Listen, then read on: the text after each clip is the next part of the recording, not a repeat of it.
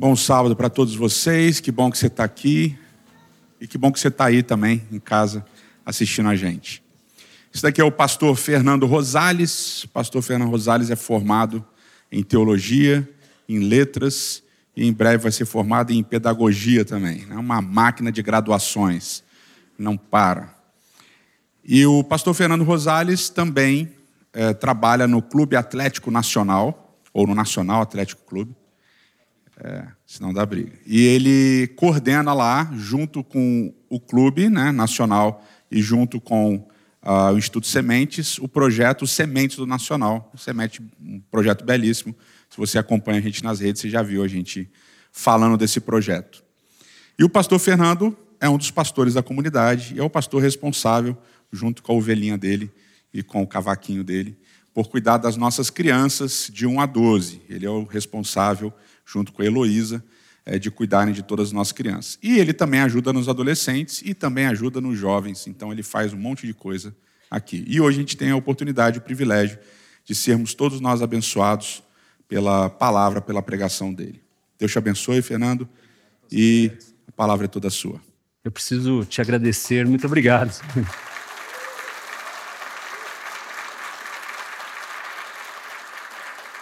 Gratidão. E agradeço ao pastor Edson pela confiança e pelo carinho que ele tem comigo e com a minha família. Nós chamamos e digo isso em nome da comunidade. É ou não é, pessoal? Obrigado, pastor. Que alegria estar aqui com vocês. Este é o terceiro episódio da série O Fim da Memória, que é baseada livremente no livro homônimo do teólogo Miroslav Volf, que na década de 1980 tornou-se uma espécie de prisioneiro político, porque ele morando na Iugoslávia, com o regime comunista, ele foi acusado ali, ele foi ele virou suspeito de ser espião e simplesmente porque ele era casado com uma americana. E ele escreve este livro é, no intuito de se livrar dos traumas, das memórias ruins que os interrogatórios, conduzidos pelo seu principal algoz, Capitão G, é assim que ele chama. Ele escreve, anos mais tarde, com o intuito de se livrar dessas memórias ruins. O que ele sente é mais ou menos o que um casal de missionários, e eu ouvi essa história cursando teologia, um casal de missionários que foi morar num determinado local com o intuito de falar do evangelho com o intuito de falar do amor de Cristo. E esse casal, ele teve as duas filhas abusadas sexualmente por membros dessa comunidade. Como continuar amando essa comunidade? Como seguir o que Jesus nos pediu? Como executar e amar os nossos inimigos? Como, como cristãos, lembrar das injustiças que sofremos. Ou como Paulo escreveu na carta aos Romanos, como pagar o mal com o bem? Estamos caminhando. Na semana passada, o pastor Edson falou sobre a importância de nos lembrarmos de maneira verdadeira, veridicamente, porque a memória é enganosa e ela nos prega peças. Também é importante nos lembrarmos de maneira a curarmos as nossas feridas de maneira terapêutica. E por quê? Tem uma frase que ilustra muito bem isso daí, né? Quem está ferido, fere. Ou quem está sangrando sai por aí jorrando sangue. E agora, para darmos mais um passo, Miroslav traz para a conversa, ele cita o filósofo búlgaro Svetan Todorov, que defende o uso da memória exemplar. Para a gente entender o que é a memória exemplar, a melhor maneira é contrastá-la com a memória literal. O que é a memória literal? Ela tem o objetivo no bem-estar do indivíduo ou do grupo. Então, eu rememoro determinada injustiça, e ali eu procuro uma narrativa plausível que me traga o porquê que aconteceu aquilo, eu também encontro culpados, e tudo com esse intuito de recuperar a minha saúde psíquica. Contrastando com isso, a memória exemplar, ela quer dar um passo a mais. Ela quer pegar lições de uma injustiça sofrida e conseguir aplicá-las em novas situações. E tem uma história que aconteceu comigo e com uma amiga que trabalhava comigo, isso são mais de 10 anos. Eu era produtor de TV, ela também. E ela, assim, uma pessoa queridíssima, simpática, amável, mas com os estagiários, pessoal. Ela pegava muito pesado, mas era muito pesada. E aí um dia eu cheguei para ela e falei assim, meu, né, depois que ela deu uma bronca assim, né, que a estagiária até perdeu o rumo, nem sabia onde estava mais. Aí eu cheguei e falei, vem cá, vamos conversar. Por que, que você fez isso, né? Nem aconteceu nada demais. Aí ela falou, Fox, esse era o meu apelido na época. Fox, eu sempre fui tratada assim quando eu era estagiária. Falei, tudo bem, mas né, a gente precisa evoluir, né? Você não precisa fazer o mesmo. Ela falou assim, mas por que justo na minha vez? então, aplicando aí a memória exemplar, qual que seria o ideal? Ela relembrar da época que ela era estagiária, relembrar o que ela sentia, né, quando o pessoal massacrava ela, e agora tratar bem né, o estagiário, pelo menos ali ser ponderado. Mas tem alguns problemas com a tal da, do uso, né, ou com o tal do uso da memória exemplar. E o primeiro que eu vou apontar aqui, inclusive o pastor Edson comentou no primeiro sermão, que é chamado da, que é chamado da memória do Holocausto. Memória do Holocausto. Porque, com certeza, aqui todos sabem né, o que foi o Holocausto. Afinal de contas, nós temos aí centenas, milhares de filmes falando a respeito disso, livros, tem um museu do Holocausto. E tudo isso é feito com a alegação de que, olha, é preciso a todo momento relembrarmos disso para que isso não aconteça de novo. Afinal de contas, 6 milhões de judeus foram mortos. Olha a barbaridade, olha onde chegamos. Isso não pode acontecer mais na nossa história. Ok? Só que, desde o fim da Segunda Guerra, olhem quantos genocídios já aconteceram. E aqui no Brasil, nos últimos três anos, o número de grupos neonazistas cresceu mais de 270%. Então percebam como há um problema, porque afinal de contas, ninguém pode dizer que né, que não sabe o que aconteceu ali com os judeus. Um outro problema também da memória exemplar é a gente conseguir distinguir com clareza quem é vítima e vitimizador, ou perpetrador. Nesse caso que a gente acabou de citar, é fácil, ok, tudo bem. Mas vamos pensar no Miroslav né, e no Capitão G. Para o Miroslav, é claro que o Capitão G é o vitimizador. Não é isso? É, foi injusta a prisão dele. Enfim, se é que de alguma, de alguma maneira a gente pode dizer né, que, que a tortura é válida. Mas enfim. Só que e para o capitão G? Ele pode entender de que ele estava cumprindo o trabalho dele. De que ele estava fazendo um bem ao seu país, à sua nação, protegendo dos subversivos. Isso também vai piorando conforme mais pessoas, mais indivíduos estão relacionados ali com o conflito e quanto mais tempo esse conflito se estende.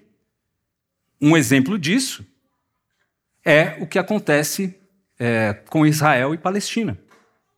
É muito mais fácil a gente identificar quem é vítima e vitimizador no Holocausto do que nesse caso, já que esses conflitos né, entre Israel e Palestina já acontecem há tanto tempo e há violência nas duas direções.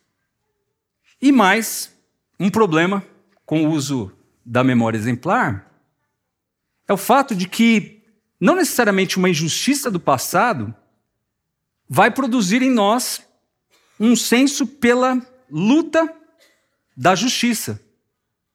Por quê? Muitas vezes, a gente sofre uma injustiça e a gente passa a entender de que o mundo é isso mesmo. Me magoaram? Vou magoar. Me roubaram? Vou roubar. Tiraram vantagem de mim? O mundo é assim mesmo. E, por motivos óbvios, é necessário a gente ter uma crença na justiça. E aí Miroslav defende algo externo que nos diga quais são os princípios que nós temos que seguir. E aí ele traz também para dentro do seu argumento a Bíblia cristã. E duas histórias, acontecimentos-chave, e dali ele vai extrair lições e ele vai defender: olha, esse é um arcabouço ideal para que a gente lembre de injustiças sofridas da melhor maneira possível. E o primeiro acontecimento é o Êxodo, o Êxodo de Israel. Os hebreus eram escravos no Egito, Deus os liberta, e aí nós temos toda a história acontecendo. E quando a gente pega os livros pós-Êxodo, a gente vê lições que o Êxodo pode promover para nós, inclusive. E aí, o primeiro texto que eu quero ler com você está lá em Deuteronômio 15. Lembrando que Deuteronômio foi escrito já para uma outra geração, ok? Aquela do Êxodo, que saiu do Egito, incrédula, e aí é necessário que tenha uma nova geração. Olha só a lição que nós temos, a primeira lição que nós temos do livro de Êxodo. De Êxodo, não, desculpem, de Deuteronômio, uma lição do Êxodo. Capítulo 15, versículo 12. Se um de seus compatriotas, hebreu ou hebreia, for vendido a você como escravo, ele trabalhará para você durante seis anos, mas no sétimo ano você lhe dará liberdade. Interessante que já tem aqui gente sendo escravizada. Não é, obviamente, né, o que aconteceu aqui no, no Brasil, enfim, em outros lugares. Mas a gente já tem aqui. Então, o povo que era escravo, depois que passou ali alguns anos, já estava também escravizando, inclusive pessoas da própria nação. Mas aí Deus diz: olha, você lhe dará liberdade. E quando você o puser em liberdade, não, mande, não o mande embora de mãos vazias. Generosidade. Liberalmente você deve lhe fornecer animais do seu rebanho e do produto da sua eira e do seu lagar. Daquilo com que o Senhor, seu Deus, o tiver abençoado, você lhe dará. Ordens que Deus está dando. E aí vem: lembre-se de que você foi escravo na terra do Egito e de que o Senhor, seu Deus, o resgatou. Por isso, hoje estou dando esta ordem a você. E o modelo é Deus, é o que Deus fez, e não a maneira como os egípcios fizeram. Então podemos dizer que a primeira lição que nós temos do Êxodo é a libertação dos oprimidos. Afinal de contas, esse grupo dos escravos, e a gente vai encontrar outros textos falando também da preocupação que eles tinham que ter com os estrangeiros, com os órfãos, pessoas que estavam né, numa condição complicada ali. Então era necessário o cuidado com os oprimidos. É a primeira lição que nós podemos tirar do Êxodo. A segunda está um pouco mais para frente do texto de Deuteronômio, ali do, no capítulo 25, a partir do versículo 17. Lembrem-se do que os Amalequitas fizeram no caminho quando vocês estavam saindo do Egito. Eles saíram ao encontro de vocês no caminho.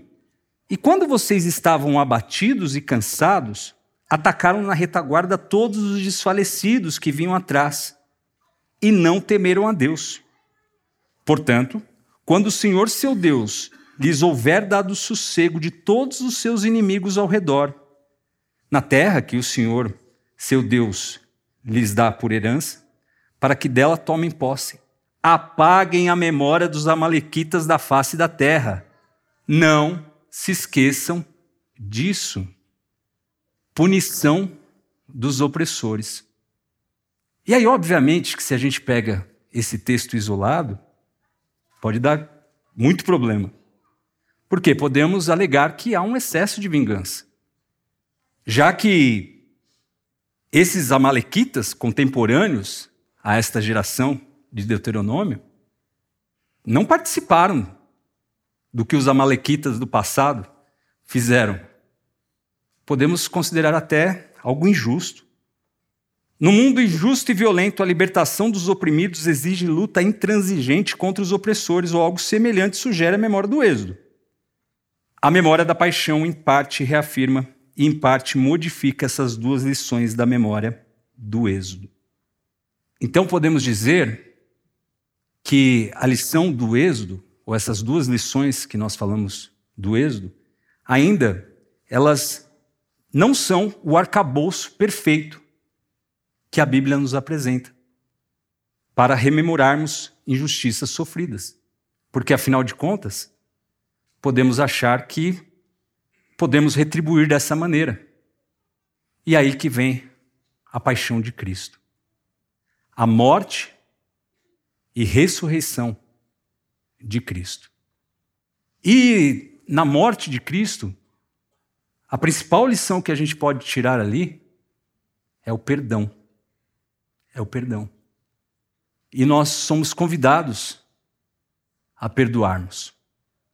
Paulo escreveu aos Coríntios que quando Cristo morreu na cruz, ele nos reconciliou com Deus. E que agora nós temos um ministério, nós temos algo a fazer, que é reconciliar. Nós, ímpios, somos amados por Deus, fomos perdoados na cruz de Cristo. Todorov escreveu, e eu achei muito interessante, e gostaria de compartilhar com vocês algo que está na página 121 do seu livro. Sem menosprezar a justiça, a morte de Cristo apontou para além da luta pela justiça retributiva em prol das vítimas e mostrou as maravilhas da graça transformadora em prol dos perpetradores e a reconciliação de todos. Deus ama os ímpios. Deus nos ama.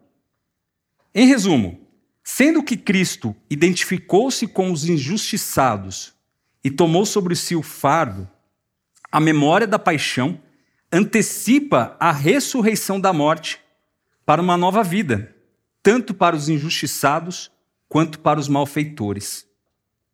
Mas, sendo que ele também os reconciliou na sua própria carne na cruz, a memória da paixão também antecipa a formação de uma comunidade, mesmo a partir de inimigos mortais. Já que, se temos condições para isso, quem sabe perdoar e viver em comunidade. Estudando tudo isso daqui, me veio uma história, história bem conhecida de vocês, com certeza. E eu gostaria de relembrar aqueles que já esqueceram, porque afinal de contas, né? já que a série é o fim da memória. Muita gente pode não se lembrar. Davi, já rei de Israel, num determinado dia estava ali de bobeira, foi olhar pela sacada do seu palácio, olhando ali a cidade.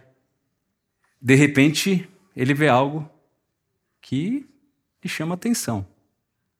Era uma moça bonita, se banhando. Essa moça era Batseba. E ele, usando o seu poder, pede para que um dos servos, né, seus servos, busquem a moça. E ele tem relações com ela. Batseba fica grávida. Mas Batseba era casada. E casada com quem? Com Urias. Quem era Urias? Urias era um, um soldado da tropa de elite do exército de Israel, fiel a Davi. E ele estava em combate enquanto tudo isso que eu acabei de relatar aconteceu. E Davi, sabendo que Batseba estava grávida, ficou preocupado. Hum? E mandou chamar Urias do combate. E aí ali ele né, estava colocando em prática um plano dele. Urias vem eu vou servir um banquete, muito vinho, e vou falar para ele para casa dele. Foi o que ele fez. Urias bebeu ali junto com Davi, e Davi falou: vai lá, passe uma noite com a sua esposa. Mas Urias falou: não, como que eu posso ir para lá, né, ter uma noite boa, enquanto o exército está lá, lutando por Israel?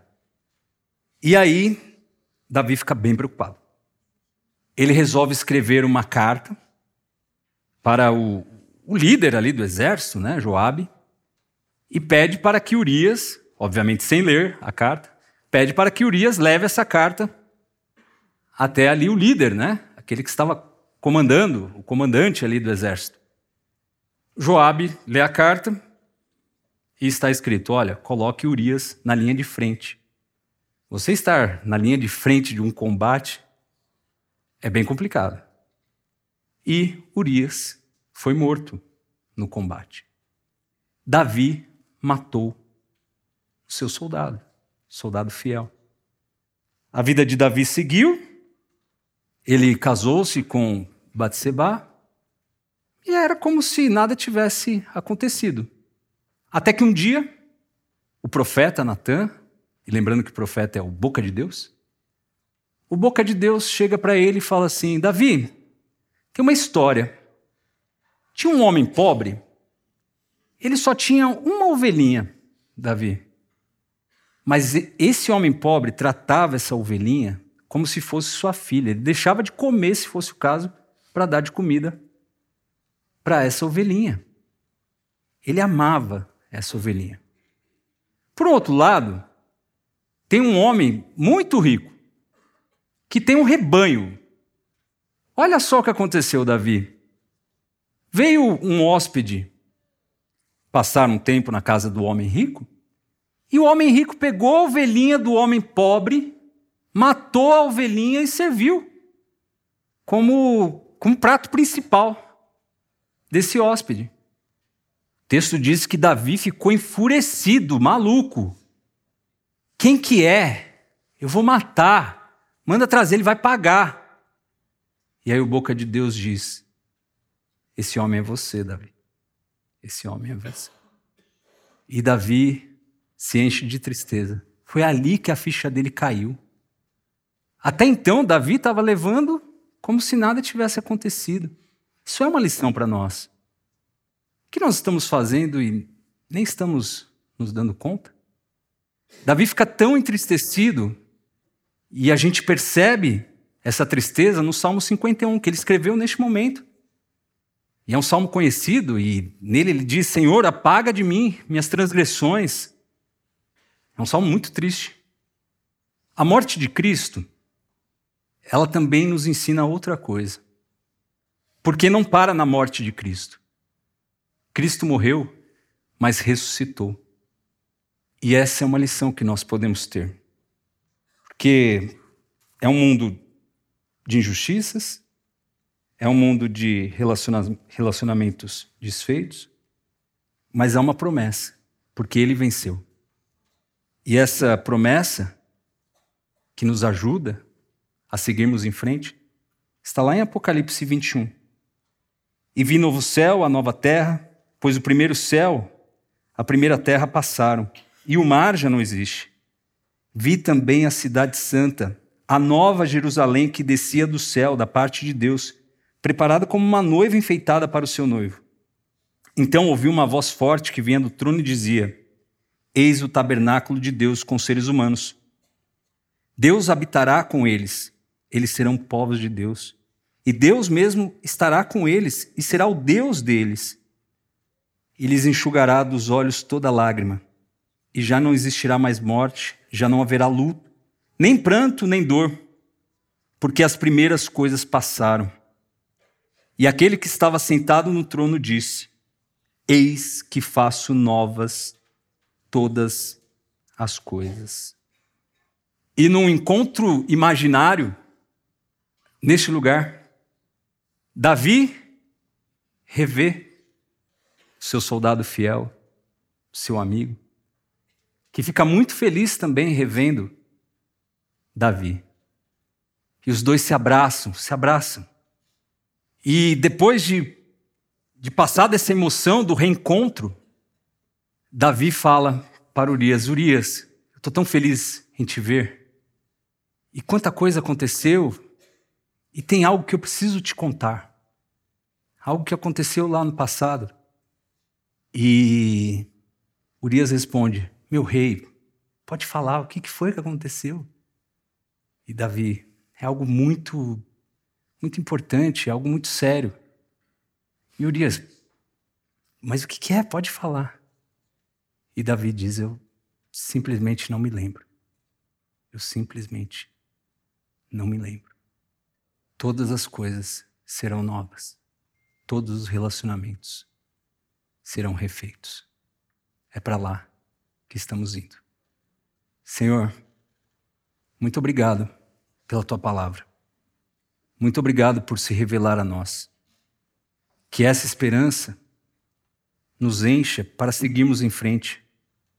Quantas pessoas que estão aqui, estão em casa e que simplesmente têm relacionamentos que foram desfeitos, e isso pesa no coração de todos nós, Pai.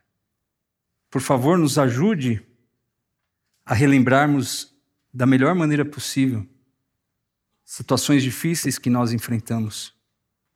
Nos ajude a perdoarmos quem nos feriu. Nos ajude a sermos teus discípulos.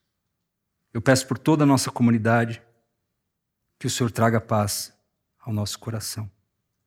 E que a esperança de um novo céu, de uma nova terra, de um lugar onde coisas ruins não acontecerão mais. Que isso possa ser o combustível da nossa vida, Pai. Oramos em nome de Jesus, que morreu pelos nossos pecados. Amém.